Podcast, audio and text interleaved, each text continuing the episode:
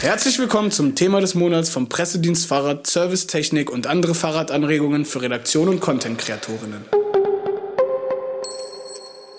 Mein Name ist Hans Dorsch und wir sind wieder zu einem Redaktionsgespräch zusammengekommen. Mit dabei sind Thomas Geisler, Gunnar Fehlau und Arne Bischoff. Und bevor es losgeht, noch ein kleiner Hinweis. Dieser Podcast hat Kapitelmarken, mit denen Sie schnell zu einzelnen Themen springen oder andere überspringen können. Bei Apple Podcasts finden Sie die Kapitel direkt unter den Folgennotizen. Bei Podcast Addict unter dem kleinen Kapitel- oder Lesezeichensymbol. Spotify unterstützt die Funktion noch nicht. Deshalb finden Sie die Kapitel mit Minutenangaben auch in den Show Notes. Jetzt aber los! Heute gibt's was zu feiern zehn Jahre Erlass der Nutzung von Dienstfahrrädern. Das stand jetzt gar nicht auf meinem Feiertagskalender, aber hat einiges bewegt. Um es nochmal genauer zu sagen, das war 2012, stellte dieser Erlass Dienstfahrräder mit Dienstwagen steuerlich gleich. Also unter das Dienstwagenprivileg. Thomas, du warst damals dabei, oder? Erzähl doch mal, wie war das und was hat sich getan seitdem? Ja, das ist ähm, ganz lustig, weil ich kann mich noch erinnern, 2012, als ähm, das Thema Dienstag zum ersten Mal aufkam, war ich noch ähm, Redakteur bei einem Fachmagazin und ich habe damals mit Ulrich Prediger, ungefähr vor zehn Jahren, also war auch im November rum, ähm, dem ja, der ja bei Jobrad das Ganze initiiert hat und sehr viel für den Dienstradsektor getan hat, habe ich dann äh, ein Interview geführt für die Zeitung und der damalige Chefredakteur kam dann zu mir und hat gemeint, das, das, das Interview viel zu, viel zu großer Platz, das interessiert niemanden, das Thema ist in ein paar Jahren ist es weg, also das, das, das kann man nicht bringen. Und äh, also da, da, da müssen Sie nochmal drüber. Und also das, das ist ja ein Thema, das keinen interessiert. Und wie man jetzt, wenn man jetzt die zehn Jahre da beobachtet, wie sich das Ganze entwickelt hat, ähm, ja, Dienstrad ist einfach das boomende Geschäft aktuell und äh, provokant könnte man auch sagen, ohne das Leasing, ohne Dienstrad würde der Fahrradmarkt jetzt ganz anders dastehen. Ich glaube, das nicht provokant ist zutreffend. Gibt es da Zahlen dazu oder sowas? Zahlen sind ganz schwer, weil es viele unterschiedliche Anbieter einfach jetzt auf dem Markt gibt. Es gibt jetzt so viele Dienstradanbieter und die halten ja ihre Zahlen auch immer ein bisschen verdeckt. Also es gab mal vor ein, zwei Jahren eine äh, Zahl, dass es ungefähr 300.000 Dienstrad-Leasing-Sachen gibt. Also Diensträder geleast werden im Jahr. Aber ich glaube, die Zahl dürfte mittlerweile schon auch höher liegen. Also die Branche, ich es wird im Hintergrund, ich meine, es ist immer Kaffeesatz lesen, weil es, wie gesagt, die Datenlage dünn ist. Aber bei den hochwertigen Rädern gibt es schon Leute, die sagen, dass 40 bis 50 Prozent aller hochwertigen motorisierten Räder in Deutschland als Diensträder über die Theke gehen. Genau, die Zahl, die das vielleicht am stärksten unterstützt, ist der, der Durchschnittspreis, die Durchschnittspreisentwicklung gerade im E-Bike-Sektor. Ähm, das ist kein statistisch valider Wert, weil man natürlich nicht weiß, welche mit eigenem Geld gekauft und welche geleast sind. Die Vermutung oder die begründete Vermutung ist aber, dass ein Großteil der gerade hochpreisigen E-Bikes geleast werden und nicht mit eigenem Geld gekauft werden, weil es ökonomisch gerade für Besserverdienende ebenso attraktiv ist. Ja, und das andere ist, äh, und das kennen die, die vielleicht auch schon mal das Privileg hatten, ein Dienstauto auszusuchen, wenn sich das halt nicht auf einen Betrag, den man sofort komplett bezahlen muss, hochaddiert, sondern irgendwo sich auf eine vergleichsweise geringe monatliche Pauschale runterrechnet, da kreuzt es sich etwas entspannter in der Zubehörliste oder in der Ausstattungsliste noch das ein oder andere an. Und das wiederholt sich eigentlich dann auch beim E-Bike, dass die Leute tendenziell bessere, hochwertigere, umfassend ausgestattete Räder fahren, als sie das unter der anderen Kaufsituation, nenne ich das mal, äh, gemacht hätten. Also ich habe aus meinem eigenen Umfeld äh, jetzt schon häufig mitbekommen, dass Leute eben sich äh, Fahrräder über den Arbeitgeber leasen. Jetzt bei mir waren es tatsächlich dann teilweise recht hochwertige Rennräder zum Beispiel, aber äh, es sind sehr viele E-Bikes, oder? Also das gilt ja prinzipiell so. Wenn wir in die Neuradverkauf, Verkäu Verkaufe, Verkäufe reingucken, Verkaufszahlen, Verkaufszahlen reingucken, äh, ist es so, wenn wir Kinderräder und Baumarkt mal rausrechnen als das nicht E-Bike zugängliche Segmente, dann ist es ohnehin schon so, dass mittlerweile wahrscheinlich beim wirklichen Funktions- und Gebrauchsrad über 50 Prozent elektrifiziert ist. Und beim Leasing äh, wiederholt sich das und verstärkt sich diese Tendenz. Aber also nur damit wir nicht wie die totalen Deppen hier rüberkommen, ne? Zahlen im Fahrradmarkt sind immer schwierig. Ähm, der Grund ist ein relativ banaler. Ähm, es gibt nicht das Kraftfahrtbundesamt, das einheitlich Zulassungszahlen ermittelt wie beim Auto. Deswegen sind wir auf Herstellerzahlen angewiesen. Der ZIF macht da einen sehr guten Job. Ähm, der ZIF sammelt Zahlen, der ZIF gibt Zahlen raus. Aber jetzt aus diesen Zahlen Marktentwicklung E-Bike rauszulesen, wie viel darauf zahl, also kommt vom, vom Leasing, wie viel sind Verkaufszahlen, das ist schwierig möglich, ohne die Zahlen von den einzelnen Leasinganbietern zu kriegen. Und das hatte Thomas ja eben schon gesagt. Das ist dann immer eine Frage, ob und wie die die rausgeben, ob das deren Geschäftsgeheimnis ist, ob die Wachstumsraten rausgeben oder absolute Zahlen. Ähm, das ist nicht mit dem Automobilsektor vergleichbar. Äh, um. Ähm. On this note übrigens, auch da wissen wir meines Wissens nicht, wie viel Leasing ist. Also ich habe mich viele Jahre als Autonarre und Freund gewundert, dass eine Mercedes E-Klasse mit Preisen zwischen 50 und 75.000 Euro das zweithäufigst zugelassene Fahrzeug in der Bundesrepublik Deutschland ähm, nur geschlagen vom all, allmächtigen VW Golf war. Ich sage, wer hat diese Asche? Ähm, da kannst du natürlich nur mit den Schultern zucken und spekulieren, dass das alles Dienstwagen-Leasings sind, ähm, weil wer ist so bescheuert und geht raus und gibt irgendwie 80.000 Euro für eine Mittelklasse-Karre aus ich würde sagen, das ist ein großer Anteil Firmenwagen-Leasing, aber die Zahlen sind auch schwierig zu bekommen. Aber das zeigt ja ein wichtiges Phänomen aus meiner Sicht, dass äh, es um die Entprivilegierung des Autos geht, beziehungsweise um die Gleichstellung anderer Verkehrsmittel. Und das können wir feiern, da können wir die Korken knallen lassen nach zehn Jahren.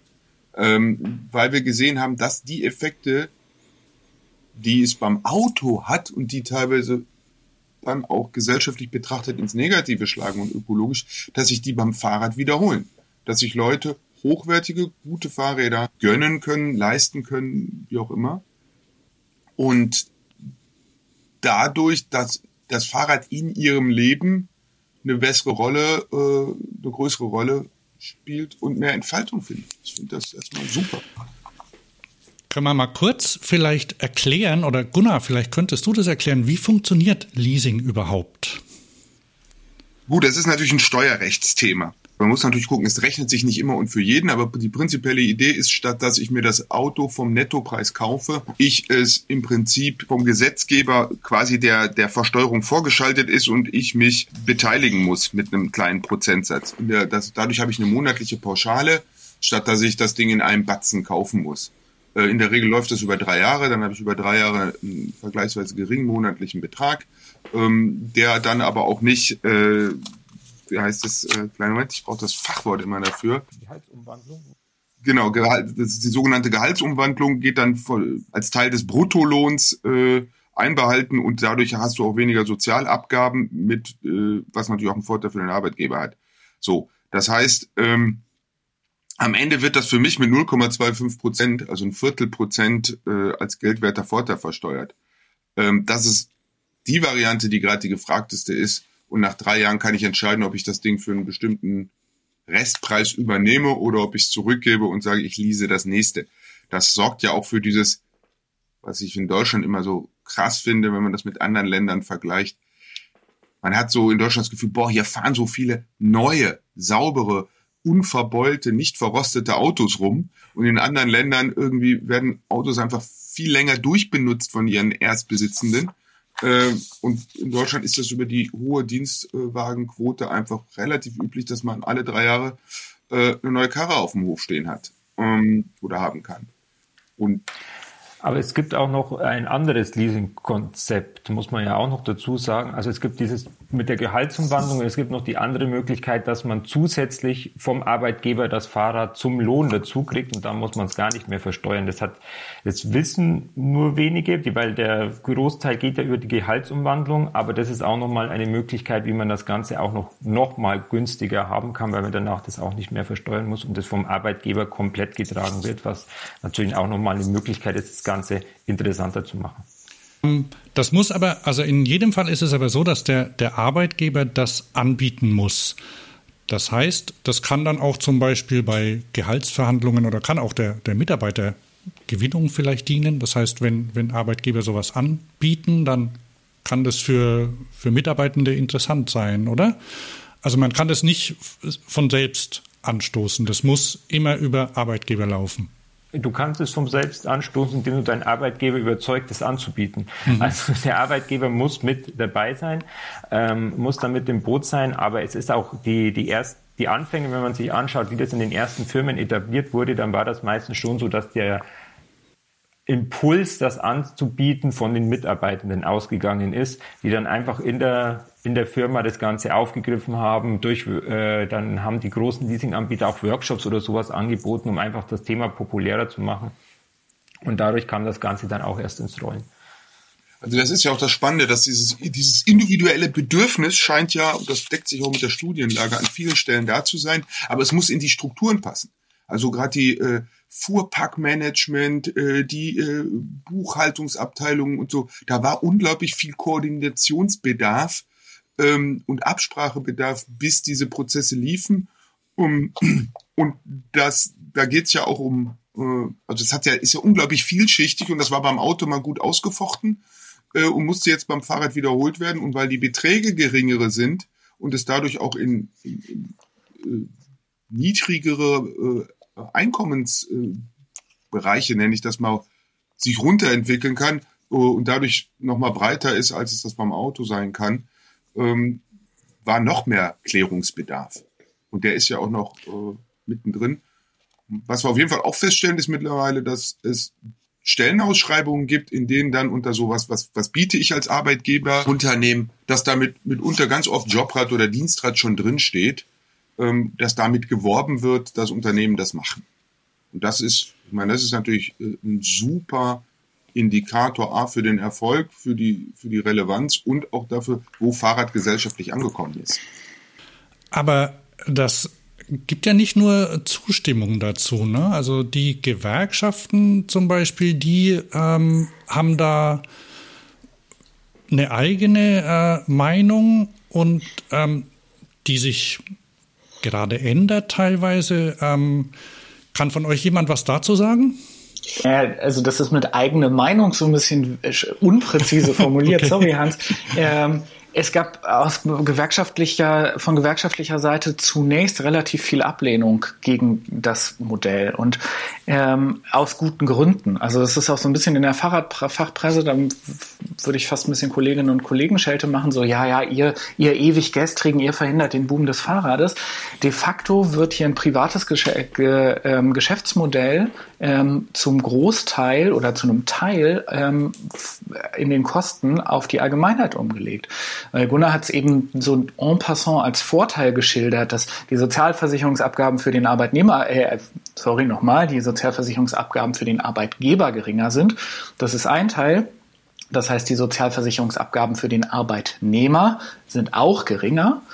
Das heißt, einerseits als Arbeitgeber äh, spare ich, kann für gesellschaftliche Kosten, weil die Kohle geht nicht in Renten- und Sozialversicherung, meinem Arbeitnehmer einen Benefit anbieten, äh, von dem ich total profitiere, weil ich sagen kann, ah, hier zukunftsfähiges Unternehmen und so. Äh, das zahlt aber zu einem Teil die Gesellschaft, nämlich Sozialversicherungsbeiträge, Renten, Gesundheitskasse.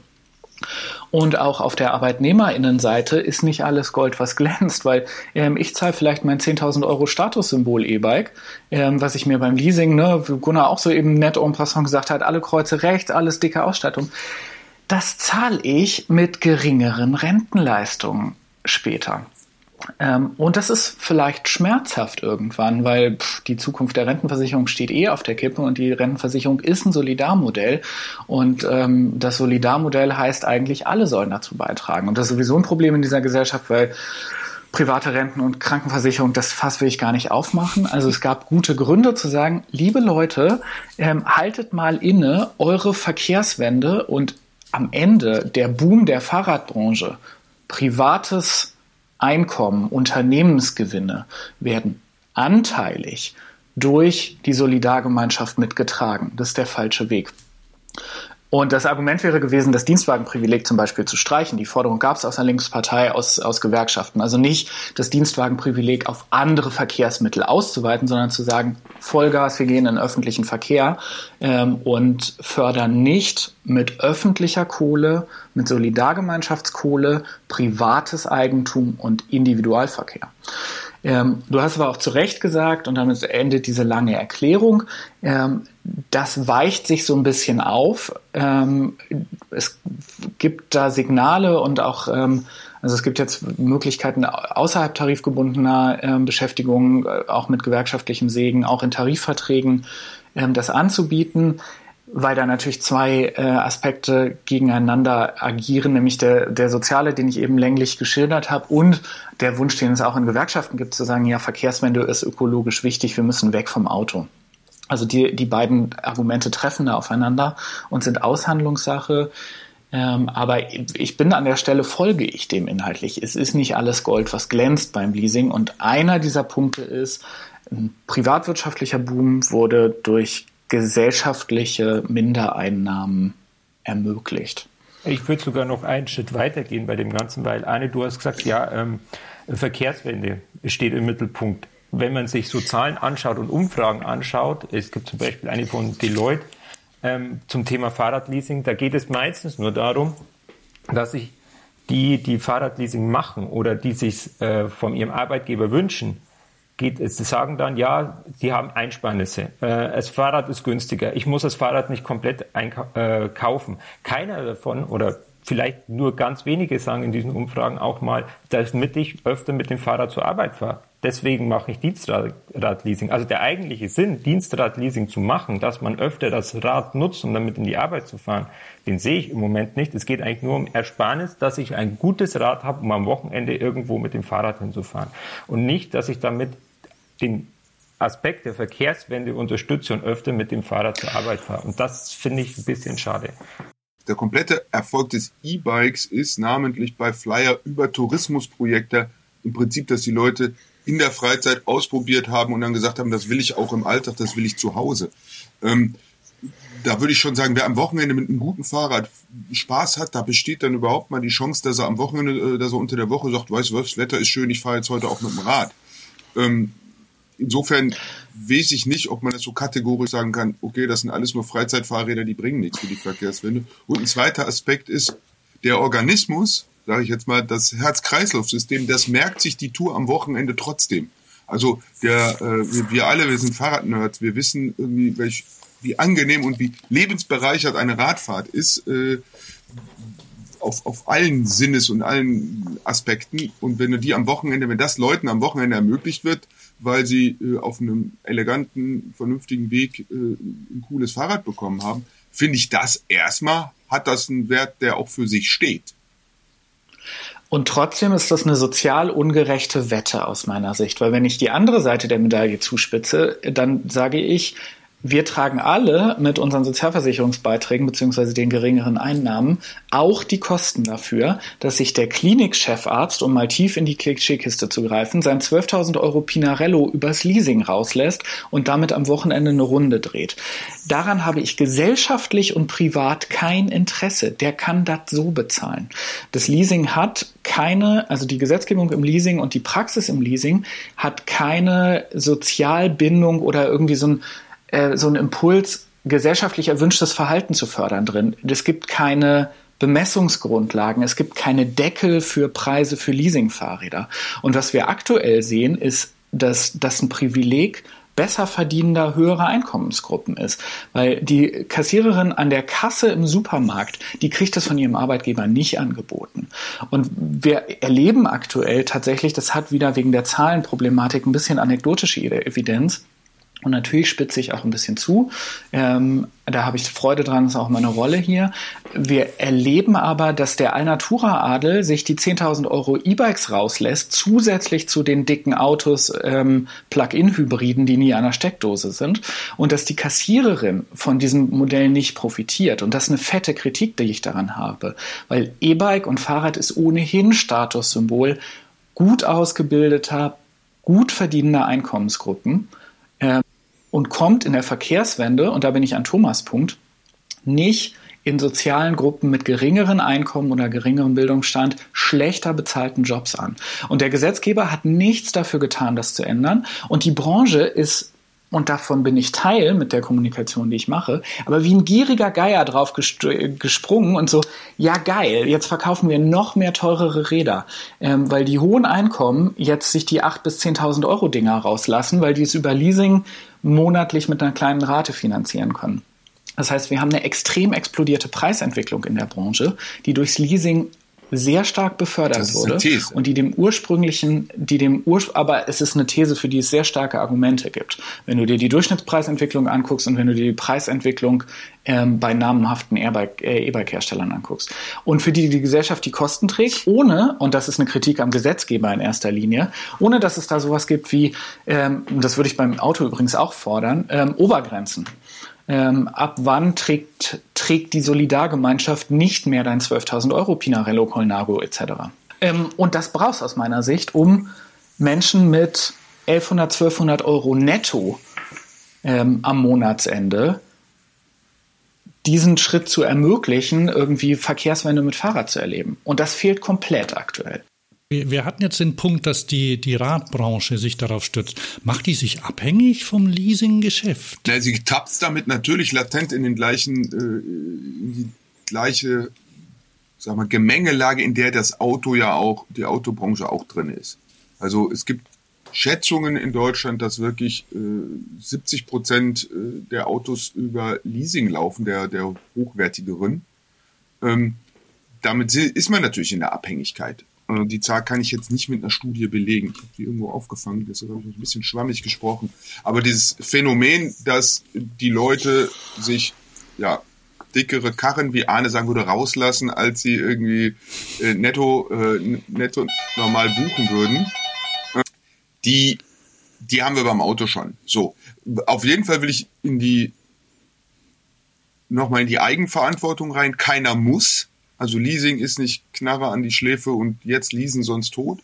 Und ob's ob's das gemäßigte, vernünftige, wie auch immer, oder ob's ein Statussymbol wird, auch da herrscht äh, Grenzen, die der Arbeitgeber vorgibt, eine Wahlfreiheit. Ähm, aber das ist doch neoliberaler Mist. Also Entschuldigung, wenn, wenn der Arbeitgeber die Wahl hat, für wenig Kohle ähm, ein geileres Ding zu kriegen, dann ist es in dessen sinnvollem Eigeninteresse, das zu tun. Das ist so ein bisschen wie freiwillige Selbstverpflichtung von Unternehmen bei CO2-Einsparung. Nee, da bin ich auch immer entspannter. Im Restaurant, im Restaurant bestelle ich auch nicht immer das teuerste Essen. So. Weil du es selber bezahlen musst, weil ich es nicht mit meinen Sozialversicherungsbeiträgen kofinanziere. Ja, selbst wenn. Äh, auch selbst wenn ich es nicht selbst bezahlen muss, tue ich das nicht immer. So. Also ich finde, da muss der Gesetzgeber ran. Wenn wir da eine soziale Komponente einziehen wollen, dann hilft es nicht an die Eigenverantwortung der ohnehin schon getretenen Individuen, die irgendwie unter 12 Prozent Inflation leiden, zu, zu ähm, appellieren, sondern da muss der Gesetzgeber ran. Es ist ja auch noch ein anderer Punkt, weil du gesagt hast, macht sich die Branche abhängig. Ähm, die Gesellschaft wird immer älter bei uns und ähm, gerade Rentnerinnen und Rentner sind auch vom Leasing, können gar kein Leasing machen, haben ja keine Gehaltsumwandlungsmöglichkeit und sind dadurch ausgeschlossen. Und wenn du hier natürlich die Preise für Fahrräder immer höher, höher werden, immer äh, weiter steigen, kommt ja auch eine große Bevölkerungsgruppe gar nicht mehr in den Genuss des Fahrradfahrens, weil sie sich das A nicht mehr leisten können und B kein Leasing machen können. Und dadurch bist du ja auch immer. Gut, abhängiger. aber die Preissteigerung, klar, Leasing befördert die vielleicht, aber das ist nicht der einzige Indikator. Also auch das Anforderungs, also können wir uns an die eigene Nase packen. Ich möchte weder mit einem Auto aus den 90ern noch wirklich durch die Gegend fahren, weder mit der Radtechnik aus den 90ern. Also da ist auch eine Menge passiert, wo man sagen kann, cool, dass sein Preis sein Wert, dass die Kosten mitsteigert. Leasing verzerrt das und befördert das, aber äh, das ist jetzt nicht, äh, also dieses karikierte Bild, dass da eine Branche irgendwie äh, sagt, alles klar, jetzt überziehen. Das weiß ich nicht, halte ich auch für gemein. Vielleicht, vielleicht entwickelt sich ja noch was anderes. Da kommen wir gleich nochmal dazu, was eigentlich mit den Rädern passiert nach dem Leasing. Und eine Möglichkeit ist ja, das heißt, so ist es ursprünglich vorgesehen, das Rad zurückzugeben und dann zum Beispiel ein neues zu leasen. Kann das da so wie beim Auto eigentlich auch einen neuen Gebrauchtmarkt ähm, ergeben, auf dem es tatsächlich nicht Räder aus den 90ern, sondern relativ junge Räder, also dann mit drei Jahre alter Technik, ähm, vielleicht gut gepflegt geben, von dem dann auch Leute profitieren können, vielleicht die sonst nicht die Privilegien haben. Wie seht ihr das? Ich sehe das, dass ein Gebrauchtmarkt kommen wird. Also ähm, es ist im Moment ja noch so, dass viele der Räder dann auch übernommen werden, weil man ja sagt, hier ist nur drei Jahre alt und ja, kann man ja noch fahren, ist ja gut, ist, ist auf mich äh, abgestimmt. Ähm, aber dieses Übernehmen hat ja auch gewisse Fallstricke weil man muss es ja dann auch wieder versteuern und das hat ja mit Steuerrecht zu tun und dann mit Anschaffungspreisen und das ist ja auch nochmal so eine ganz komplizierte Rechnung und dann muss man auch äh, den äh, Restwert des Fahrrads berechnen und das ist vielleicht für einige auch kom zu kompliziert, um das dann zu übernehmen und die sagen dann einfach, okay, dann nehme ich ein neues. Es ist bloß die Frage, wo kommt das Rad dann hin? Wer ist dann dafür verantwortlich? Steht es dann beim Händler? Steht es dann bei extra Anbietern, die sich darum kümmern, kümmert sich der Leasing-Anbieter darum. Und ich glaube, es gibt jetzt schon extra Anbieter, die das als Geschäftsfeld sehen. Ich bin gespannt, wie sich das entwickeln wird. Arne.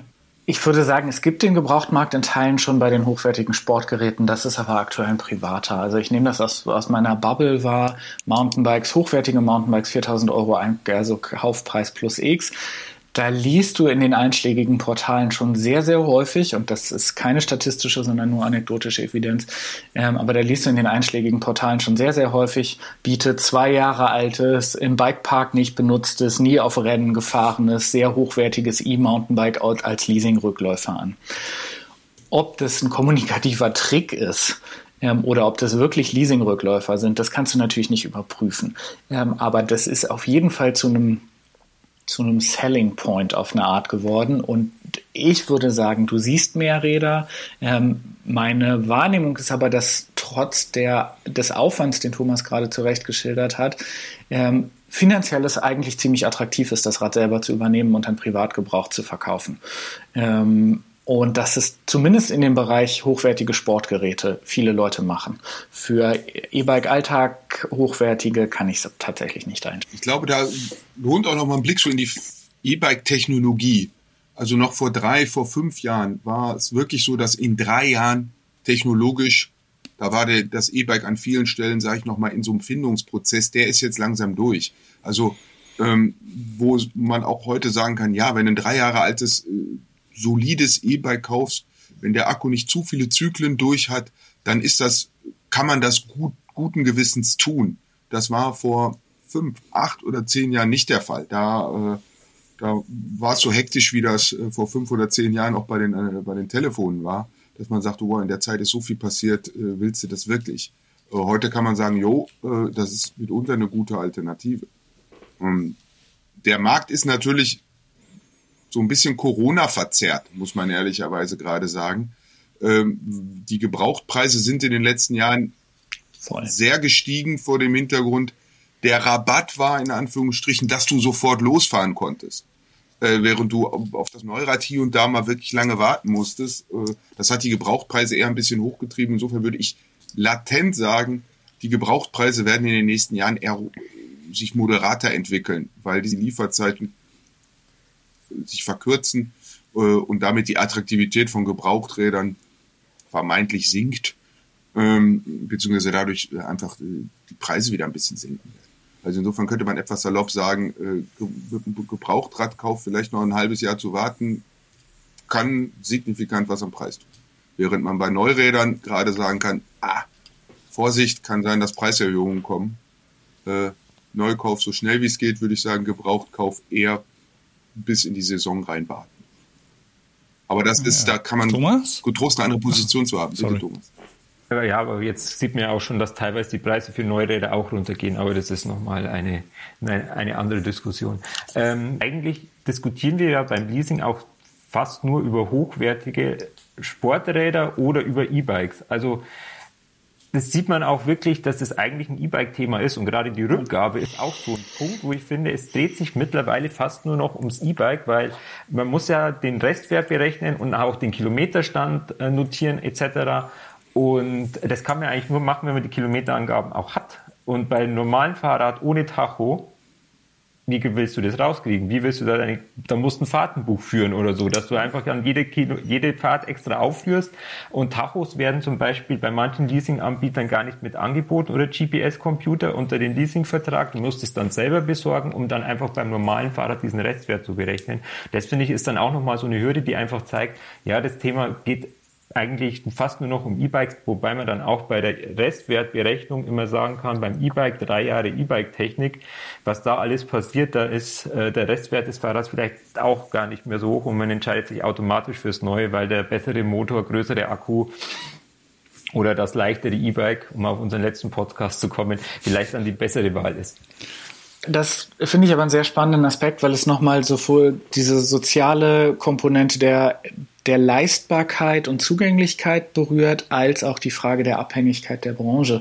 Ähm, E-Bike war so eine Revolution in einem sehr positiven Sinne, ähm, dass wir alle, wir als Branchenakteure, Me Medien rund ums Fahrrad, die Branche selbst, ähm, alleine in so einer Aufmerksamkeitsökonomie, Interessenlage, das nicht motorisierte Fahrrad schon ein bisschen vernachlässigt haben. Wir haben ja auch schon mal einen Podcast gemacht, wann kommt die Renaissance des Biobikes.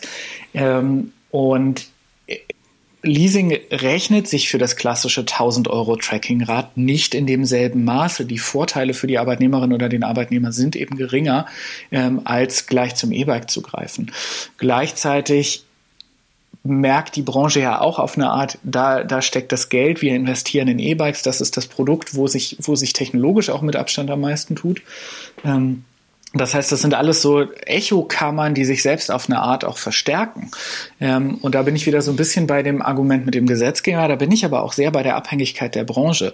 Also um die Frage nochmal nachträglich zu beantworten, ja, ich als Branchenakteur habe große Sorge, dass die Branche sich sehr abhängig vom Leasingboom gemacht hat. Hinter den Kulissen kriegt man das auch immer mal wieder bestätigt, gerade von Radherstellern im Hochpreissegment. Und ich würde mich zu der These hinreißen lassen, dass die, der, also ich denke mal an YouTuber, deren Geschäftsmodell ist vollkommen abhängig ähm, von der Monetarisierungsmodell, das äh, Google beziehungsweise Alphabet gerade nun mal vorschlägt und mit einem Federstrich ändern kann. Wenn der Gesetzgeber zum Beispiel aufgrund europäischer Kartellrechtserwägungen morgen das Fahrradleasing verändert, würde ich mich zu der These hinreisen lassen, dass die Verkaufszahlen von E-Bikes über 4000 Euro Verkaufspreis radikal einbrechen und dass der Durchschnittspreis innerhalb eines Jahres bei E-Bikes um 300 bis 500 Euro sinkt. Das ist ein Problem. Und wenn wir über Probleme der Branche bei E-Bikes sprechen, dann muss man ja auch sagen, dass viel dieser Kohle, die da reinkommt, bei den Antriebsherstellern landen. Also namentlich zuallererst mal bei Bosch, ähm, aber auch bei vielen anderen. Das heißt, die Fahrradhersteller haben von diesem Boom der letzten Jahre gar nicht so stark profitiert, wie man das nach außen oft denken würde, weil ein Großteil der, der Wertschöpfung, ähnlich übrigens, ähnliches Problem in der Automobilindustrie, ähm, beim, beim Zulieferer der Elektrokomponenten ähm, und der Softwarekomponenten passiert. Insofern würde ich sagen, wir sind alle irgendwie so ein bisschen gefordert, mehr dieses Thema zugängliche, bezahlbare Bikes ein bisschen in den Vordergrund zu stellen. Und das gilt auch fürs Thema Leasing. Ja, aber das ist spannend. Also da, da könnten wir, wir könnten zwei zusätzliche Gespräche machen. Einmal über, äh, über die, die Elektro, äh, Elektrifizierung oder man könnte zum Beispiel auch mal recherchieren, wie sieht's denn in anderen Ländern aus, aber da kommen wir hier viel zu weit. Ne? Aber das, ähm, das ist wirklich, äh, äh da gibt es noch viele, viele Themen, die man besprechen könnte. Aber Thomas, du hattest noch was. Ja, ähm, ein wichtiges Thema, was in den nächsten Jahren wahrscheinlich auch interessant äh, werden könnte oder immer interessanter wird, sind S-Pedelecs, äh, finde ich. Und die sind ja aktuell von den Leasingmöglichkeiten, ähm, wie sie bei den E-Bikes oder Pedelecs bestehen und die normalen Rädern ja ausgeschlossen, weil sie ja als Kleinkrafträder zählen. Und auf EU-Ebene wird ja gerade diskutiert, wie es mit S-Pedelecs weitergeht, ob die vielleicht einen anderen Status kriegen, anders eingegliedert werden. Und vielleicht ist ja auch dann die Möglichkeit, hier das Leasing zu verändern, weil aktuell ist es ja so bei S-Pedelecs, dass man hier ja die, die Fahrten zwischen Wohnort und der ersten Tätigkeits Städte, wie es so schön steuerrechtlich heißt, mhm. immer auch als geldwerten Vorteil mit 0,03 Prozent des Kaufpreises die Kilometer versteuert. Und das ist ja eigentlich, da muss man Fahrtenbuch führen, alle Dienstfahrten äh, aufschreiben. Das ist ja eigentlich das Dienstrad in seinem eigentlichen Sinne, das dann auch sinnvoll ist für die Verkehrswende, wenn ich dann das wirklich für den Dienstweg nehme. Und da bieten sich dann auch nochmal neue äh, Möglichkeiten, jetzt vor allem, wenn äh, Gesetzänderungen beim S-Pedelec kommen, wie es in Baden-Württemberg ja schon der Fall ist, oder in Belgien oder der Schweiz, wo diese Öffnungen für Radwege ähm, stattfinden, dass man dann auch mehr auf S-Pedelecs zurück greift und dann auch wirklich Dienstfahrten macht. Und äh, weil wir ja vorhin mal über ähm, bezahlbare Modelle auch gesprochen haben, die jeden interessieren. Ähm, ich habe vor kurzem einen Bericht über Bologna gesehen und Bologna bietet aktuell Menschen, die mit dem Fahrrad zur Arbeit fahren, pro gefahrenen Kilometer Arbeitsweg äh, einen Anreiz von 25 Cent dass du die automatisch kriegst. Du kriegst einen kleinen Chip in dein Fahrrad, fährst dann deinen Arbeitsweg und das wird dann abgerechnet und du kriegst dann das in ganz äh, als Einkaufsgutscheine für verschiedene Shops. In der Stadt kriegst du dann, wenn du äh, die Kilometerleistung erbringst, kriegst du dann diese am Ende des Monats immer so einen Einkaufsgutschein und kannst damit dann dir was gönnen, wenn du mit dem Fahrrad zur Arbeit gefahren bist. Das ist vielleicht mal auch ein Anreiz, den, wo man drüber nachdenken könnte, der auch mehrere Gruppen äh, gleichstellt und dann auch da gewisse Anreize schafft, da auch mehr in die Arbeit zu fahren mit dem Fahrrad. Da sind wir schon beim Thema Förderung. Äh, die gibt es ja zum Beispiel häufig so in den letzten Jahren für ähm, Cargo-Bikes oder für, sagen wir mal, ja, für ja, Cargo-Bikes, also hauptsächlich für Fahrräder, die tatsächlich betrieblich genutzt werden, also für Lieferdienste oder sonst was. Ähm, wie sieht's denn da mit dem Leasing aus? Gunnar, weißt du da was ich, zu? Meines Wissens nach kann man das nicht kombinieren, aber das ist gefährliches Halbwissen. Ähm, entweder du benutzt eine Förderung für einen direkten Kauf oder du machst Leasing. Kombinieren kann man es, glaube ich, nicht. Ich habe tatsächlich äh, auch schon nach, äh, nach, nach Fördermöglichkeiten geguckt ähm, und manchmal geht's. Also da muss man sich dann informieren. Ähm, das heißt, da, das hängt dann ab, genau. welche Förderung ab, man Aber ich glaube, übergeordnet, du musst dich informieren, ist erstmal eine gute Grundbotschaft, äh, weil es gibt mehr Möglichkeiten als früher. Früher musstest du in den Laden gehen, kaufen, bestenfalls mhm. bar bezahlen, äh, so. Und mittlerweile kannst du Ratenkauf machen, kannst Leasing machen, kannst es gefördert bekommen. Also diese Zugänglichkeit, die hat sich schon mal zumindest ein paar Varianten bekommen. Natürlich prinzipiell muss es zu deinen eigenen Möglichkeiten passen, aber da ist mehr Spielraum und mehr Vielfalt drin als früher, was ich erstmal äh, auch positiv und ich sag mal etwas realpolitischer und etwas äh, betrachten würde und, und, und weniger grundsätzlich. Um, zu sagen, cool, dass das Fahrrad da genauso vielfältig ist wie wie Auto oder wie man das aus anderen Bereichen kennt. Äh, bis hin, dass ja das Thema benutzen äh, statt besitzen. Also ich muss ja manche Fahrräder nicht mal mehr besitzen, um sie benutzen zu können.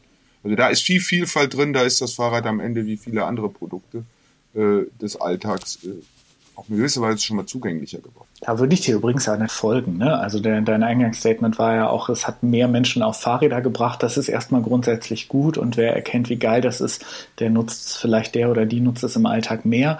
Ähm, dem Gedanken kann ich viel abgewinnen bei aller Kritik. Also die, die Kritik würde ich sagen, aus einer sozialpolitischen Perspektive hätte ich Wünsche vor allen Dingen an den Gesetzgeber. Ähm, das ist ein Thema, das wir hier nicht lösen können, aber grundsätzlich hat das Leasing auch sehr viele positive Effekte in der Branche gehabt. Ja, nicht nur in der Branche. Jedes Rad, das auf dem Radweg fährt, erhöht den, die Sichtbarkeit von Fahrrad, erhöht auch den Bedarf an der Infrastruktur, an der Gesetzgebung, an allem zu drehen.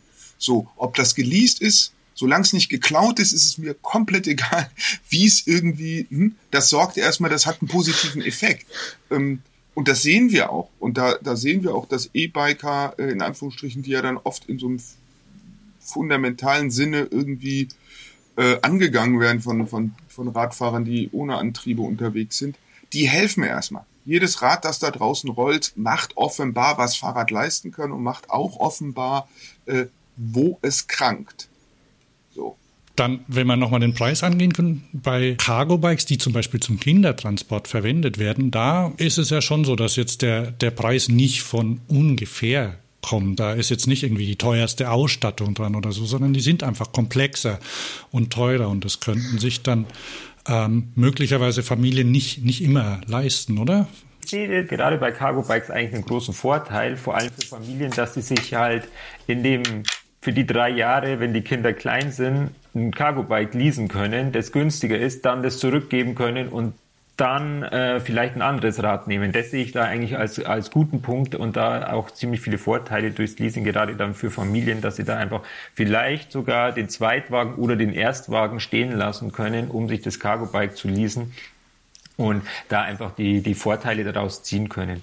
Also auf, die, äh, auf der Ebene. Aber das zeigt das auch wieder, nochmal kurz so, dieses Thema leasingfähiges Zubehör, da haben wir jetzt nur ganz kurz kaschiert, also was kann ich mit in, auf den Deckel tun? Ähm, und da ist zum Beispiel der Anhänger ist an der Stelle strukturell, äh, der Kinderanhänger ein bisschen, hm, weil er nicht leasingfähig ist nach meinem Wissen. Thomas? Bei manchen Anbietern ja, bei manchen Anbietern nein. Es dürfen jetzt die Anbieter selbst entscheiden, was sie als leasingsfähiges Zubehör dazu nehmen. Also man kann genau, aber da muss man einfach sagen, diese, äh, äh, diese, ja. diese, diese, Wahrnehmung, alles ist jetzt Cargo Bike, äh, nein, Hunderttausende von Kinderanhängern werden da draußen täglich zuverlässig benutzt und je nachdem, welchen Leasinganbieter habe, kann ich mir auch ein, ein Gespann leasen aus einem coolen Fahrrad mit einem coolen Kinderanhänger. Das nochmal, auch da sollte man von diesen, ich sag mal, Überschriften äh, und Zuspitzungen ähm, sich nicht blenden lassen, sondern genau die eigene Bedarfslage äh, ausleuchten, gucken, was mache, was bietet das äh, eigene Unternehmen an und dann gucken, welcher Leasinganbieter ist der richtige. Und da kann man auf jeden Fall auch die, die Unternehmen bitten, möglichst viel Vielfalt äh, bei den Leasinganbietern, bei den Möglichkeiten zu schaffen, äh, damit, äh, und damit ich bei Arnes Punkt, damit es in, in den unteren Einkommensklassen auch funktionieren kann ähm, und bei der Vielfalt, dass es auch zu den, zu den Bedürfnissen passt. Weil Verkehrswende funktioniert nur, wenn die Fahrzeuge irgendwie von den Leuten angenommen werden, wenn das Spaß macht. Und äh, wir haben als Fahrradbranche in den letzten Jahren geliefert. Die Räder sind wirklich auch zeitgemäß und super. Äh, die nächsten Schritte sind Infrastruktur, Gesetzgebung, Steuerrecht und ähnliches. Und dann bin ich auch mit bei Arne. Ganz wichtig noch eine andere Sache, das sind quasi Abo, Abos oder Sharing-Angebote. Thomas, wie, wie sieht es denn da aus? ich glaube, es äh, herrscht auch noch ziemlich viel Halbwissen zu dem Thema. Was ist ein Abo-Modell, was ist ein Leasing-Modell? Weil ich hatte vor kurzem äh, das Vergnügen, einen Artikel zu lesen in einer Zeitung, wo drauf stand, ich habe ein Leasing-Fahrrad ausprobiert und dann ging es nur um ein Abo-Modell. Und ähm, hier braucht vielleicht auch noch ein bisschen Aufklärungsarbeit. Was ist Leasing, was ist Abo, äh, damit man das genauer äh, versteht. Also Leasing, wie wir es ja schon ausführlich behandelt haben, und Abo, dass man sich wie bei, wie man es vom Fernseher zum Beispiel kennt, äh, jetzt für einen Monat ein Fahrrad zu einem gewissen Preis dann besorgen kann und das dann auch monatlich kündbar ist oder Jahresverträge hat oder sowas. Aber man dann einfach das für einen gewissen Satz dann, auch festen Satz dann nutzen kann und ohne Kilometerabrechnung etc. Und ich glaube schon, dass es beide Modelle eine gute Zukunft haben und auch nebeneinander existieren werden. Und ähm, Vorteile vom Abo sind natürlich, dass du dich so um nichts weiter kümmern musst. Wobei ich denke halt auch, Abo wird ein städtisches Thema werden, weil auf dem Land wird es fast keinen geben, der hier ein Abo-Modell anbietet. Und da wird man manchmal sehen, wie das Kurzer Hinweis noch, ich sehe das ein bisschen ähnlich wie Thomas. Also wenn man sich anguckt, wer im Abo-Bereich groß ist und wo, dann sind das vor allen Dingen ähm, auch äh, die klassischen Städte äh, mit großen Universitäten und viele Studentinnen und Studenten abonnieren sehr niedrigpreisige Fahrräder. Ähm, Im Hochpreis E-Bike, hochwertige ähm, Räder-Sektor spielt Abo aus meiner Wahrnehmung gerade noch keine besonders große Rolle. Das liegt natürlich auch daran, wenn ich Abo-Dienstleister wäre, wäre ich angepestet, dass die nicht von diesem Gehaltsumwandlungsmodell profitieren profitieren können. Und wenn ich, wenn ich ein 3000, 4000 Euro E-Bike im Abo plus alle Servicekosten äh, vertreiben will als Abo-Anbieter, dann wird das schnell teurer, als die, als die Leute für ein Leasing ausgeben würden. Deswegen sehe ich aktuell Abo eher in diesem günstige Alltagsräder, ähm, hohes, hohe Vandalismus, Diebstahlgefahr. Hier Göttingen, klassische Studierendenstadt. Da sind Hunderte unterwegs, meistens die mit den blauen Vorderreifen. Und wenn man dann irgendwann mehr Kohle hat, festes Gehalt, einen, einen ordentlichen Vertrag, nicht mehr studiert, dann holt man sich doch irgendwie ein eigenes Rad auf dem einen Weg oder dem anderen. Das zeigt aber auch, dass das Leasing, Thomas hatte das ja vorhin bei den Rentnerinnen und Rentnern, nicht allen gesellschaftlichen Gruppen zugänglich ist, weil bist du Studentin, kannst du nicht leasen. Ja. Punkt. Ähm, aber was ich finde, wenn wir da verkehrspolitisch auch mal drauf gucken ähm, und auch äh, branchenpolitisch, einige Händler haben mir erzählt, sie sind ganz froh, dass es diese Leasingräder gibt, die gar nicht von ihnen gehandelt werden, weil sie in der Werkstatt diese ganzen ja, ja, Entschuldigung, danke, danke. meintest du gerade, auch der Fehler, äh, sorry. ähm, dass sie sagen, ich habe diese studentischen schlecht gewarteten, kaputten Räder nicht mehr in der Werkstatt, muss dann keine Preisverhandlungen mehr führen, weil Reparaturleistungen relativ kostspielig sind. Ähm, ich habe mit der lokalen Polizei gesprochen, die sagt, ja, auch diese Dunkelfahrerquote ist gesunken, weil die Leute ein Rad abonnieren, in dem ein Nabendynamo LED-Beleuchtung, also zeitgemäß, wenn auch nicht auf allerhöchstem Niveau, aber zeitgemäß und funktionelle Beleuchtung dran ist, die einfach an so einem Flohmarktrad für einen Fuffi nicht dran ist und dann auch schnell kaputt geht. Also die im untersten Preissegment und im untersten Fahrsegment, nenne ich das mal, ist damit äh, in der Verkehrssicherheit auch ein bisschen was passiert und diese Abo-Modelle haben oft auch irgendwie halt Reparatur und irgendwie. Also das heißt, die Leute fahren mit zeitgemäßerem mhm. und sichererem Material durch die, durch die Lande, was für sie und für die anderen gut ist. Ähm, auch wenn man es schnell durchkalkuliert und merkt, als, als Brancheninsider, wir sind in der Lage, relativ schnell zu kalkulieren, was so ein Rad im VK kostet. Ähm, dass das Abo, oh, wenn man den Service mal außen vor lässt, äh, gar nicht, finanziell gar nicht so attraktiv ist. Aber der Service ist natürlich das große Versprechen, ne? Und deswegen bin ich bei Thomas Abo eher städtisch Niedrigpreissektor, weil es sich für die Abo-Anbieter auch nicht lohnt, irgendwie 30 Kilometer mit, mit dem Sprinter auf dem Dorf von Pontius zu Pilatus zu fahren und die kaputten Räder einzusammeln, ist ökonomisch für die einfach nicht tragfähig. Ähm, also Abo eher städtisch Niedrigpreissektor, Leasing, tendenziell hochpreisigere Varianten deutlich möglich. Ähm, und da vermag ich jetzt nichts über regionale Verteilung zu sagen. Da, da sind dann wahrscheinlich auch wieder, was die, was die Qualität äh, oder der Service angeht, da sind dann die Händler wieder dabei, ne? weil oft ist ja, ich weiß nicht, wird es verlangt, dass die eine bestimmte Wartung oder Pflege bekommen, zum Beispiel? Bei Leasing? Ja.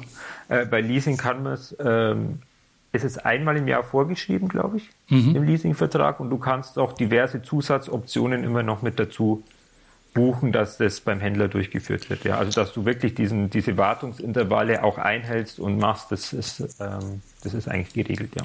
Dann kommen wir mal zum Abschluss. Wir haben relativ viel über Politik gesprochen, was äh, Sachen, an die ich auch gar nicht gedacht hat und viele Zusammenhänge. Ist jetzt diese ganze Dienstwagen, Schrägstrich Dienstfahrer-Sache hat die Zukunft oder sollte man die abschaffen und andere Möglichkeiten an Fahrzeuge zu kommen, die Verkehrswende zu fördern, einführen?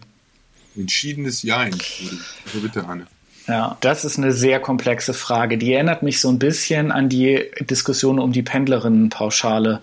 Immer so die Möglichkeiten, Arbeitswege mit dem Auto steuerlich abgeltend zu machen. Innerhalb dessen, wie es gerade ist, und das hat Gunnar ja mit Realpolitik zwei, dreimal ganz treffend umschrieben, ähm, ist Dienstfahrradleasing auf jeden Fall eine Gerechtigkeitsverbesserung. Also in einer Welt, wo es Dienstwagenleasing gibt, will ich auch, dass es Dienstfahrradleasing gibt ob in einer utopischen Welt, wie ich sie mir wünschen würde, ähm, öffentlicher Transport Teil der staatlichen Daseinsvorsorge ist und damit kostenfrei und damit Individualverkehr nicht und Kollektivverkehr sehr stark gefördert würde und du merkst, wie ich mich um den Konjunktiv bemühe, ähm, das steht auf einem anderen Blatt. Also wenn ich eine utopische Gesellschaft hier am, am Reißbrett skizzieren dürfte mit allen Schwierigkeiten, die das hätte, würde ich eher sagen, ich würde nicht besonders viel Kohle in Individualverkehr stecken, sondern viel in kollektiven Transport.